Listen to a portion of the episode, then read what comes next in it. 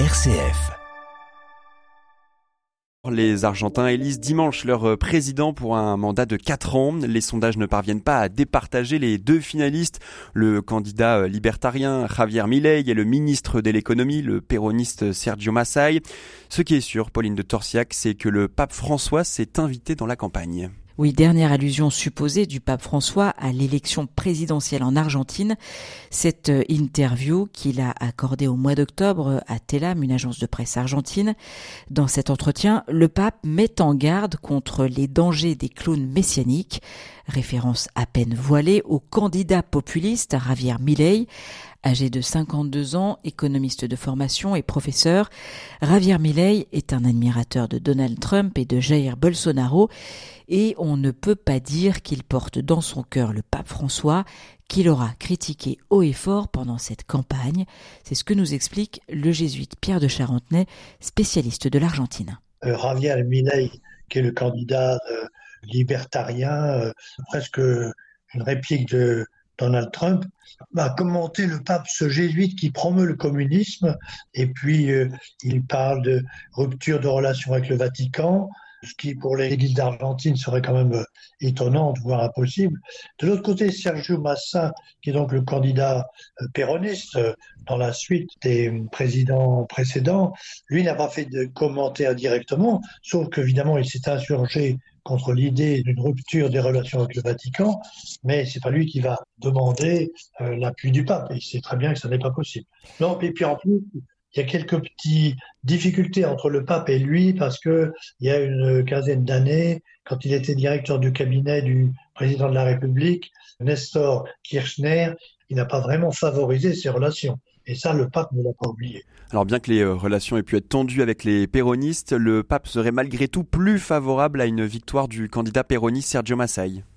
Oui, alors si les deux hommes ne s'apprécient pas particulièrement, le pape François n'a effectivement jamais caché sa proximité avec le péronisme, ce courant né en 1945 en Argentine avec le premier gouvernement du général Juan Domingo Perón, Pierre de Charentenay. Ce qu'on peut dire, c'est qu'il est certainement de culture péroniste. C'est un régime euh, qu'on pourrait dire nationaliste, euh, anticommuniste euh, et très favorable au christianisme en général, religion majoritaire en Argentine.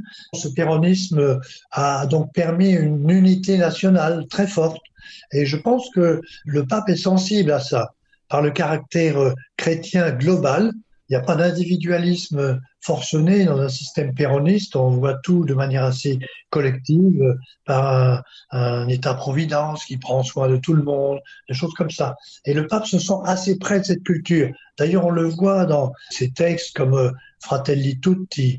Euh, il fait allusion pas directement au péronisme, mais à des éléments du péronisme, comme par exemple l'amitié sociale, euh, des choses de ce genre, qui sont assez liées à un corporatisme propre au péronisme. Donc il est de culture péroniste, même s'il n'a jamais fait de lien ou de, coup d'œil au, au parti péroniste comme tel.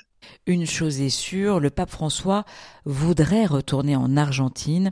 Il est âgé de 86 ans et il n'a pas foulé le sol de sa terre natale depuis son élection à la tête de l'Église catholique il y a dix ans. Alors ce déplacement pourrait bien se faire au premier semestre 2024, mais la probabilité que ce voyage se réalise dépend aussi du vainqueur de l'élection présidentielle de dimanche. Et je pense que tous les gens qui vont voter euh, vont l'entendre comme ça. Donc c'est aussi un des éléments qui va peser euh, dans l'élection. C'est un petit peu étrange qu'une élection intègre un facteur comme celui-là, mais c'est une réalité. Évidemment, pour l'Argentine, le pape est quand même un homme extraordinaire. C'est l'Argentin le plus connu dans le monde. Donc comment pourrait-on ne pas souhaiter qu'il vienne visiter le pays? Alors, il n'est pas venu pendant dix ans il s'est retenu justement d'y aller parce qu'il savait bien que ça risquait de perturber un peu la scène politique locale. Mais là, il a envie d'y retourner. Et donc, euh, si c'est Sergio Massa qui est élu, il est très probable qu'il y retournera. Et en attendant le résultat de l'élection présidentielle ce dimanche en Argentine, à Rome, on commence déjà à dessiner les contours de ce voyage. Le pape François ferait étape à Buenos Aires, la capitale, à Cordoba et à Santiago del Estero, où il pourrait canoniser Maria Antonia de Saint-Joseph, une religieuse argentine figure de la spiritualité ignatienne du XVIIIe siècle. Le second tour de l'élection présidentielle argentine, c'est ce dimanche. On vous tient informé évidemment sur RCF. Merci Pauline de Torsiac pour votre actu chrétienne ce matin.